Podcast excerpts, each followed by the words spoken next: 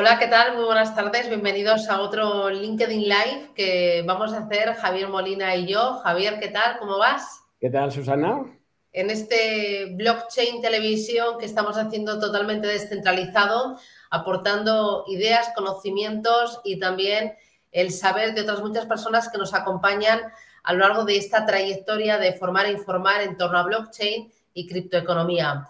Hoy Javier, nuestro invitado, es una persona muy top, top, top, a la que yo suelo entrevistar prácticamente todas las semanas para hablar de mercados financieros, para hacer balance de las principales magnitudes que vamos conociendo cada semana, pero hacerlo con una visión mucho más pausada y mucho más hilando fino para conocer qué hay detrás de los datos y qué es lo que significan de cada futuro y cómo van a determinar pues, el movimiento de los mercados o de los bancos centrales. Hoy nuestro invitado es Pablo Gil. Pablo, ¿qué tal? Muy buenas tardes. Buenas tardes, ¿qué tal estáis los dos? Muy bien. Estar aquí. Oye, muchísimas gracias, que sabemos que estás con la agenda a tope. Has estado un largo fin de semana en, Londres, eh, ahí avanzando en tus nuevos proyectos. Y, y, nada, darte las gracias por compartir con nosotros pues este ratito de mercados y también de criptomonedas. Eh, oye, yo para entrar al grano, lo primero, los mercados financieros, eh, ¿tú cómo ves eh, la renta variable? ¿Demasiado sometida a los bancos centrales o ahora que los bancos centrales han dejado claro que los tipos van a estar altos durante un largo tiempo, el foco va a estar en los resultados empresariales? ¿Cómo lo estás viendo? Yo, yo personalmente no estoy en renta variable quitando alguna posición en China y el motivo es siempre el mismo, ¿no? Creo que la gente se obsesiona con mirar la rentabilidad y no miran casi nunca el riesgo hasta que pasa algo. Yo, como vengo de un, mundo de la gestión del riesgo como, como el objetivo principal que determina que uno es un buen gestor, pues en estos entornos el riesgo no paga estar en renta variable. Existe un riesgo altísimo porque la volatilidad está en mínimos, el spread de crédito está en mínimos, nunca hemos tenido una economía global tan endeudada como la actual, hemos visto una subida de tasas de interés sin precedentes en 40 años, Todavía creo que no se ha trasladado más que una pequeña porción de esa subida de tipos a la economía. Por tanto, eh, en mi opinión, estar invertido con una visión de largo plazo en bolsa a mí personalmente no me compensa y hay otras oportunidades que veo mucho más tentadoras. Esta mañana leía que está saliendo dinero de renta variable global y también de renta variable europea, que así llevamos unas cuantas semanas consecutivas. ¿Dónde está entrando dinero, Pablo?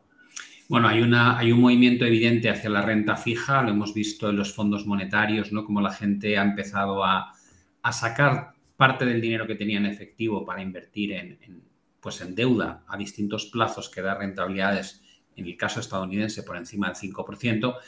Em, en Europa algo más lento porque los bancos evidentemente nadan en liquidez por todo lo que han hecho eh, bancos centrales como el BCE durante la última década y por tanto se, son reticentes a remunerar los depósitos, ¿no? Pero es una tendencia que probablemente irá aumentando y mucha gente ha empezado a entrar ya en letras del tesoro y creo que será algo que veamos que va a más y va a menos a lo largo de los próximos trimestres. Mm, eh, una más, Javi, y te dejo a ti. Eh, en los mercados financieros, China, ¿qué lugar debe ocupar dentro de nuestras carteras? Y además de China, otras dos bolsas, la de Japón y la de India. ¿Cómo lo ves?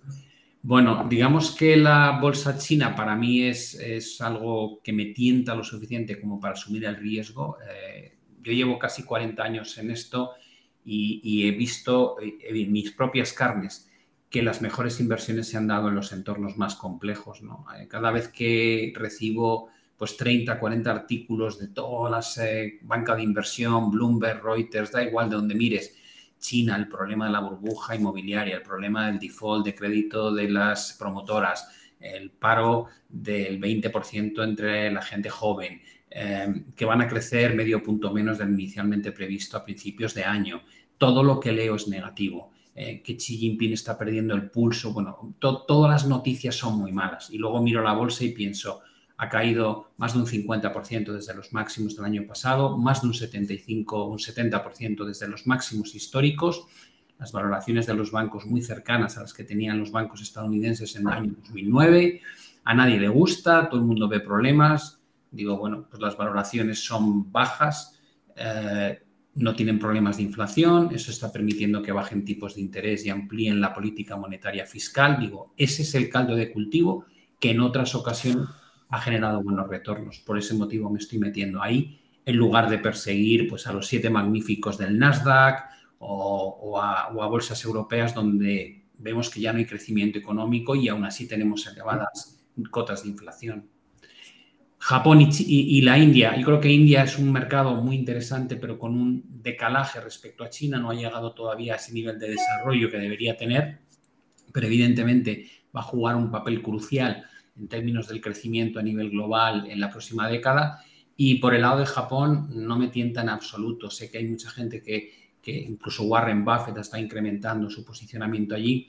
Yo con el Banco de Japón es un banco ultra intervencionista que no, tiene, no le tiembla el pulso para mantener tasas de interés eh, nominales negativas, para invertir y modificar la curva de tipos en la deuda, para comprar ETFs de bolsa, para intervenir la divisa. Yo ahí no me encuentro cómodo. Yo mm, ese tipo de sitios prefiero evitarlos. Oye, pues ahí ya, Susana, si me dejas, eh, tomo la palabra, además me viene muy bien, Pablo, todo este, este escenario que has, que has, pintado. Veo algunas eh, cosas, algunos datos que, que, son un poquito contradictorios. Lo vamos a ligar ya aprovechando con, con, Bitcoin, que es un poco el objetivo. Invitar a todos los que nos estáis siguiendo a, a hacernos preguntas. Vamos a bajar ahora este entorno a, la parte de, Bitcoin, si tiene o no sentido dentro de un portfolio, de una cartera diversificada, como decía Pablo, con, gestión del riesgo correcta. Pero la primera pregunta, Pablo, antes de empezar, y justo un poco con eso que te decía, ¿no? que, me, sorprendía cuando dices, oye, renta variable, los siete magníficos no, eh, China sí, eh, estamos asumiendo un escenario de correlaciones no correlacionadas, o sea, de, descorrelación, ¿no? Y, en ese sentido, un poco, ¿por qué? Y dentro de todo esto, la correlación con Bitcoin, ¿de qué lado caerá? ¿Caerá del lado norteamericano o caerá del lado asiático? ¿Cómo lo enfocamos? Pues mira, eh, por el lado de China, cuando la gente pregunta sobre si está correlacionado, la respuesta es tan sencilla como decir, mira lo que ha pasado en China el último año y medio y mira lo que ha pasado con la bolsa americana, ¿no? Evidentemente han seguido sendas completamente opuestas.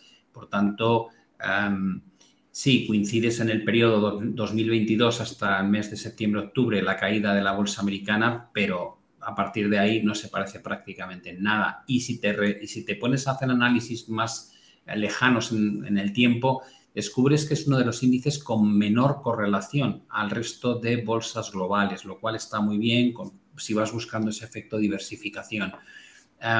Por el lado del... Hay otras economías, por ejemplo, la economía europea que está mucho más ligada a la, estadounidense y aquí las bolsas pues prácticamente son un reflejo a nivel de dirección, no en cuanto a cuántos porcentajes, puntos porcentuales subimos o bajamos, pero la dirección la marca la bolsa estadounidense y nosotros seguimos a pies juntillas lo que ellos hacen, ¿no?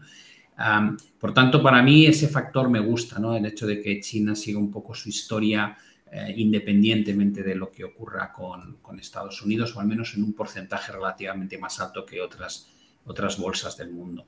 Y por respecto al tema de Bitcoin, yo tengo Bitcoin, no, eh, no tengo el 100% que tenía antes, eh, lo reduje mucho la posición, esperando poder comprarlo más abajo. No, sé si tendré la suerte de poder comprarlo en los niveles que me ha marcado.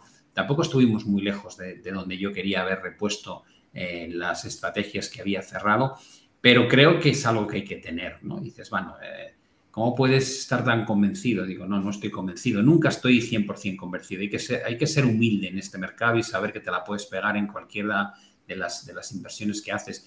Pero sí estoy convencido en algo, y es que el valor de las divisas fiat, lo que llamamos eh, tradicionalmente el dólar, el euro, la libra, el yen, da igual qué divisa, en qué país estés, cada vez compran menos, cada vez tienen eh, una pérdida de, capacidad adquisitiva mayor, ¿no? y eso te lleva a buscar alternativas. Dices, ¿es mejor el oro que Bitcoin? Bueno, gran pregunta, eh, pero mm, ¿te parece que hay que tenerlo todo en divisa fiat? Ahí sí te diría con convencimiento, no, bajo ningún concepto. Claro. Eh, son los que están ejerciendo presión sobre el Bitcoin estas dos, tres últimas semanas, Pablo? Bueno, yo creo que ya sabes que hay un, uno de los factores que ha estado presionando lógicamente el, mundo de las criptos es eh, esa, la posibilidad de que salga la cartera de FTX a mercado, que vayan a ir liquidando esas posiciones, lo cual incrementaría notablemente la oferta. También se habla de que los últimos datos publicados por la migración de Ethereum, Ethereum 2, no han sido todo lo bueno que, que se quería, al final el mundo cripto es inmenso, pero eh, si sumas Bitcoin y Ethereum descubres que aglutinas un porcentaje altísimo ¿no? de toda la capitalización del mundo de criptomonedas. Por tanto, lo que ocurra con Bitcoin y con Ethereum es crucial. ¿no?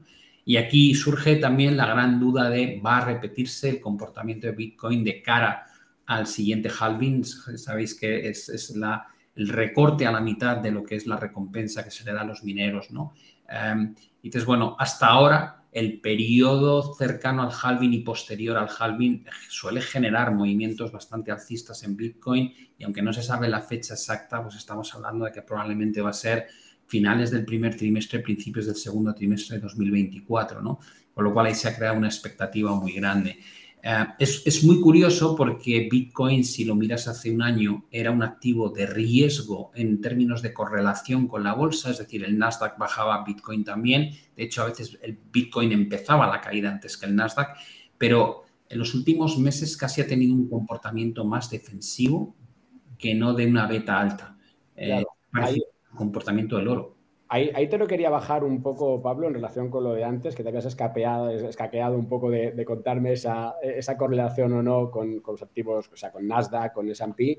Pero bueno, pero te lo bajo y ya a raíz de lo que estabas diciendo, podemos entender que la falta, la ausencia de volumen, porque estamos negociando 3.000 millones eso en Bitcoin diarios, volumen real, ¿vale? Porque ahí hay volumen, luego el de Coin Market Cap, eso es un volumen que es fake, hay que coger el de Mesari, por ejemplo, 3.000 millones, eso significa nada Vemos también un mercado de derivados que sí que sí está siendo mucho más potente. Tú sabes la importancia al final de todo lo que está haciendo pues, en, esa parte de, futuros, por ejemplo. Pero te lo bajo a la pregunta de si esa ausencia de correlación, porque yo era de los que apostaba que, había una descorrelación hasta, 2000, hasta la pandemia, hasta 2020, luego todo cambia, con lo cual ya lo bajamos luego a, a una cartera, qué peso tiene que tener y demás. Pero puede ser también a que esa falta de volumen, de volumen retail, es lo que lo ha despegado un poco, si quieres, del Nasdaq, del S&P, y que lo que queda pues es pues un poco eso, pues institucionales, si quieres haciendo un poco más de trading y que pues ha bajado la correlación, con lo cual, ¿qué va a pasar? Y ahí lo cierro, si ahora el mercado cae, si las bolsas Nasdaq cae, mm, con esa situación, si quieres, de bajo volumen, de ausencia de cliente retail, que es el que ha llevado un poco todos esas, eh, si quieres, esos extremos de, mercado y un poco, mm, un poco cuál es tu visión en el sentido. Yo creo que el, tema de, las criptos y Bitcoin en particular eh, es, muy de sentimiento, ¿no? Cuando, cuando están 65.000, se acerca a 70.000, eh, todo el mundo está hablando de Bitcoin, de, que va a llegar a 100.000 y ahí se, se desata ese, esa percepción de esta inversión, la, puedo, puedo duplicar mi capital metiéndome en Bitcoin, cosa que no pasa en, prácticamente ninguna otra eh, tipo de, activo, ¿no? Con lo cual, ahí sí creo que hay un efecto FOMO, ¿no? De fear of missing out, el, de perseguir las cosas. A día de hoy creo que el, FOMO está en, en, torno a la IA, ¿no? A, todo lo que eh, tiene que ver con inteligencia artificial, que, que yo, soy un yo soy un creyente absoluto de... la gente dice, ¿nos va a cambiar el mundo? Digo, no, te está cambiando el mundo y si todavía estás esperando a lo que va a pasar en lugar de lo que está pasando, es que ya estás llegando tarde, ¿no? Em, creo que, ha, captado el interés completamente del mercado, pues sabes, Nvidia, lo que ha ocurrido con ella y con otras compañías, estas de los siete multinacionales relacionadas con, con eh, el mundo tecnológico. Em, y la verdad, la verdad es que creo que Bitcoin y el resto se han quedado un poco como aparcados, ¿no? Como con menos actividad. Hemos visto muy poca volatilidad en general en el mercado, quitando estos siete valores que han, subido como la espuma. Si miras el resto de la bolsa, eh, en general son comportamientos bastante planos últimamente y, y, está pasando lo mismo con otros activos. Y eso yo creo que está llevando a que haya menos importe, menos, menos transacciones pero no me extrañaría nada que tan pronto vuelva un poco la tendencia, veamos cómo se reactiva el interés, ¿no? Sobre todo si la tendencia es alza. No lo metemos como una moda pasajera, entonces, ¿tiene sentido? y ahí ya te lo abro, ¿tiene sentido dentro de una cartera diversificada? Si justo buscamos esas descorrelaciones y ya, oye, no vamos a entrar en explicar qué es Bitcoin, de eso tenemos mil, mil, temas, sino de un punto de vista ya de gestión, ¿no? Si tú, oye, que yo, vamos, hemos hecho cálculos, una frontera eficiente, si quieres, de, oye, meto este 4, este 5% en Bitcoin, eso me da valor, pero si ahora pienso y le añado lo que tú me dices, que a lo mejor es una moda pasajera porque somos humanos, tenemos, ya lo sabes, tenemos costumbres, eh, ya Bitcoin ya pasó, ahora estamos todos en, inteligencia artificial, ¿no? Eh, ¿Volveremos atrás para rescatarlo o se quedará como el oro, que está por ahí, pero que tampoco es que sea el activo más negociado del mundo mundial, ¿no? Yo personalmente creo que la, frase correcta es la que has dicho, meto un 3, un 4, un 5%. O sea, la clave aquí es que tú tienes que tener una inversión en un activo que es tremendamente volátil y tienes que ajustarlo por volatilidad, ¿no? Eh, evidentemente, si yo compro 100.000 euros del bono, lo que no voy a hacer es comprar por diversificar 100.000 euros equivalentes en Bitcoin. ¿Por qué dices? Pues porque porque la volatilidad de un activo respecto al otro es, infinitamente más baja, con lo cual el riesgo que asumo tengo que ajustarlo. Por tanto, yo cuando invierto en, Bitcoin o en Ethereum, lo que tengo en cuenta es qué volatilidad tiene. Eh, otro concepto que es muy curioso es que cuando tú miras, por ejemplo, lo que pasa después del año 2011, después del 2014, después del 2018, cuando, cuando surgen esos movimientos muy potentes de Bitcoin, pues claro, ves, subidas de 4.000, 7.000, 14.000%, ¿no? Con lo cual yo, una de las cosas que pienso es, vale, yo voy a invertir en Bitcoin pensando que mi stop es el 100%, ¿no? Eh, ¿Crees que vais a cero? No, bajo ningún concepto, pero voy a asumir que ese es mi peor escenario, que se vaya a cero, desaparecen las criptomonedas. Es un fracaso absoluto y desaparecen. Digo, vale, ¿Cuánto le pido a mi inversión yo cuando invierto en bolsa? Yo normalmente les exijo tres veces lo que arriesgo para que me compense el punto de entrada, ¿no? 300%. Una relación 3 a 1, al menos 2 a 1, esa es la mínima que yo acepto.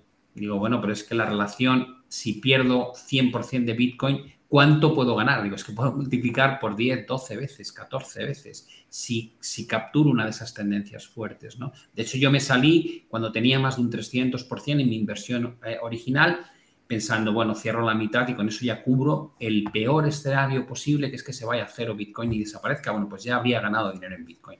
Yo utilizo ese tipo de, de formas de enfocar las inversiones, ¿no? Y lo que ofrece en ese sentido Bitcoin es algo que probablemente ofrecen prácticamente ningún otro activo. Por tanto, con pequeñas cantidades puedes, obtener ese punto de sal tan, tan bueno para tu cartera que a lo mejor tiene un perfil mucho más conservador en el resto de activos. Yo creo que hay que tener. Entonces, Pablo, en un futuro muy cercano, en eh, toda cartera debería incluirse el Bitcoin como un activo más, ah, como lo es la bolsa o como es la renta fija sea, tener un porcentaje, aunque sea pequeño, del 3% de tu cartera en Bitcoin, ya seas ahorrador conservador o ahorrador audaz.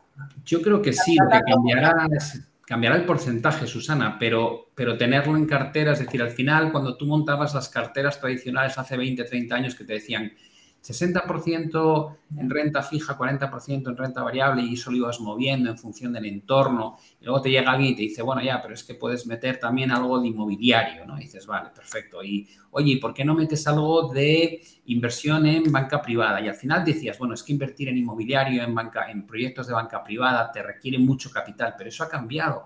Eh, la banca privada la puedes emular a través de crowdfunding, te permite hacer inversiones en cantidades muy pequeñas a partir de 500 euros la, inversión inmobiliaria te puedes permitir el lujo de participar en proyectos también a través de crowdfunding en el que te conviertes en parte de, la inversión promotora eh, y participas de los beneficios de la, si finalmente salen bien las cosas. Con lo cual, el, mercado ha democratizado muchísimo las inversiones y ahora puedes tener carteras muy diversificadas que antes solamente estaban al alcance de la gente con una capacidad económica muy elevada, ¿no?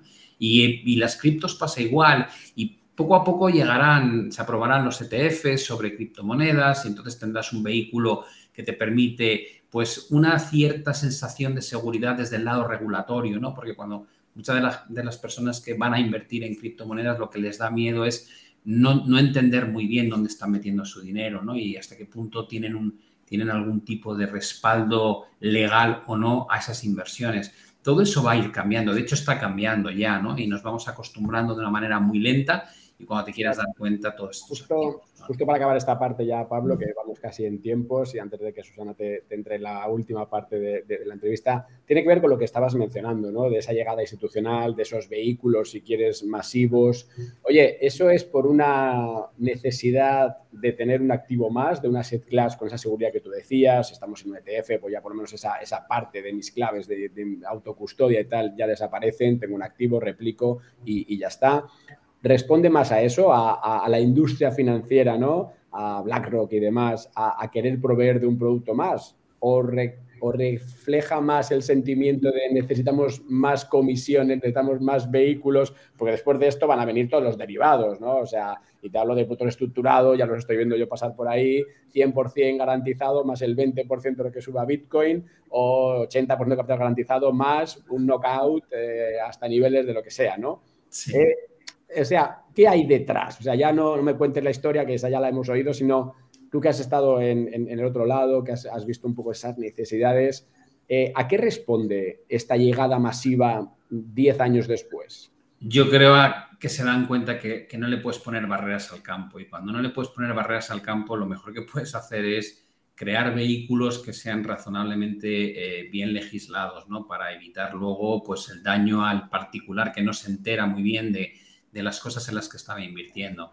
Eh, no hemos visto durante mucho tiempo esto, ¿no? Como, como el primer instinto es prohibir las cosas y al cabo de un tiempo descubres que esa prohibición lo único que hace es generar el flujo hacia las zonas donde, o los, los vehículos donde el particular está menos protegido de todo. Con lo cual, si tú quieres realmente ser racional con, con tus tomas de decisiones, lo que tienes que hacer no es prohibir, lo que tienes que hacer es informar bien, culturizar a la gente y darles unos vehículos que pasen por unos filtros mínimamente razonables que te garanticen que no hay una estafa detrás piramidal, por ejemplo, como lo que pasó con FTX. Oye, ya en este último bloque de, la entrevista, dos preguntitas más sobre en qué andas, Pablo. Eh, ¿En qué estás? Eh, porque te vemos muy activo en redes colaborando con... ¿Te estás descentralizando? Esa es la pregunta, Susana. ¿Te estás descentralizando, Pablo, a tu edad? Sí, yo la verdad es que siempre he sido de los, de, como digo yo, de culo de mal asiento. No me gusta nada estar con la sensación de que no aprendo cosas nuevas. Em, lo, lo, que más echo de menos es no tener 20 años menos porque estoy enganchadísimo con todo el tema de la IA, poniéndola en práctica, no simplemente leyéndonos, sino utilizándola Creo que se nos abre un mundo de posibilidades increíble. Las redes sociales me están dando a conocer a, perfiles de gente que en otras circunstancias pues, me habría parecido imposible. Veo mucho talento joven que te contagien de entusiasmo eh, y es una etapa eh, de mi vida profesional que hace cinco o seis años jamás habría pensado que iba a llegar y que pues me está, me está sorprendiendo y, para mí, bueno, pues es, es una incentivo enorme, ¿no? Entonces sí, me estoy descentralizando, me encanta la economía, sigo muy metido en los mercados, analizo todo como lo hacía antes, pero intento dedicar una parte de mi tiempo importante a otros proyectos que tienen que ver con presencia en redes sociales, campos de los que no hablaba antes y en los que me estoy formando. Y bueno, pues intentar ser un poquito más eficiente y rentable y que cada hora mía de trabajo pues genere mayor cantidad de contenido. En eso estoy metido hasta... Claro, y, ahí tengo ya mi última pregunta, Susana, ya de verdad.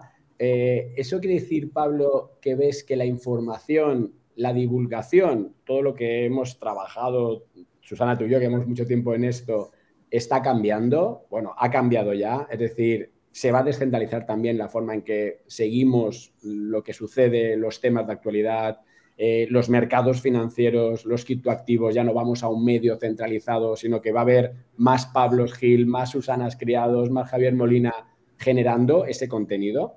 Sí, pero esto es parecido un poco a cuando nos llegó la calculadora y éramos niños, ¿no? Dices, eh, tienes que conocer qué cálculo estás haciendo, porque si no puedes sacar cualquier error, tú tecleas la tecla que no es la correcta la calculadora, te sale un disparate, el 10% de, de, 1000 y te dicen menos 234, igual te lo pone y dices, no, vamos a ver, lo primero es que entiendas que es un porcentaje de un número positivo, porque entonces no podrías poner menos 234. La calculadora está genial, tienes que entender que te ahorra un montón de tiempo de cálculo, igual que las hojas de cálculo de la Excel cuando activábamos antes la contabilidad a mano, y así podríamos hablar de mil cosas, de los traductores, de los GPS, etcétera. Digo, pero no debemos, o al menos yo creo que el, error garrafal sería perder el concepto que subyace detrás del cálculo o la utilización de una herramienta. Entonces, para mí, que si hemos acumulado todos esos conocimientos hasta ahora, creo que lo que nos brindan estas nuevas herramientas es algo potentísimo. Para alguien que no conozca los fundamentos, probablemente el resultado que va a generar final no se va a parecer en nada al que podamos generar nosotros. No sé si dentro de 30 años seguirá siendo así, pero a menos a corto plazo creo que tenemos una ventaja muy buena. Aquellos que conocemos de lo que hablamos y que podemos utilizar tecnologías muy modernas para ser simplemente más eficientes. Habrá gente que sin saber lo quiere utilizar, pero yo creo que el resultado no va a ser equivalente al nuestro. Es, yo creo que es una auténtica oportunidad para poner en valor pues, a personas como tú, que al final están formadas, que disfrutas de tu trabajo, que te sigues formando y que quieres compartir ese conocimiento, ese tiempo y esa experiencia con otra mucha gente y que no estás eh, supeditado pues, a un medio de comunicación, eh, por ejemplo, sino que utilizas los canales para llegar a la gente que está interesada en esa información que tú das. Pablo, se nos va el tiempo. Un titular de cierre, danos un mensaje que nos podamos llevar, Javier, yo y todos los que hoy se han conectado en este live de LinkedIn eh, para los próximos días, mirando sobre todo a Bitcoin, que es eh, parte de nosotros ya. Yo creo que estamos ante uno de los momentos más bonitos de las últimas décadas en cuanto a revolución en todos los aspectos. Ha llegado de golpe el, blockchain como, como tecnología que va a cambiar la forma de hacer las cosas y se va a juntar con otras dos llegadas. Una es la inteligencia artificial y si os recordáis, justo antes hablábamos también hace, hace unos años de la entrada del, mundo del metaverso, ¿no? Creo que esas tres, esos tres bloques nos van a impactar de tal forma que nos van a cambiar la vida de maneras que, ni siquiera somos capaces de imaginar, ¿no? Con lo cual a la gente le diría, es, el momento de soñar, de pensar que todo es posible, de formarte, de estudiar, de, ser uno de esos que lideran en nuestra, esta nueva fase, que creo que va a ser apasionante. Pues Pablo Gil, un auténtico placer y un lujo contar contigo. Gracias y grandes éxitos. Lo estás haciendo fenomenal. Nos tienes enganchados a todos. Un placer. Gracias. Gracias, Susana. y gracias a todos los que nos habéis acompañado en este LinkedIn Live. Hasta la próxima. Un abrazo. Adiós, Javier. Chao. Chao, chao.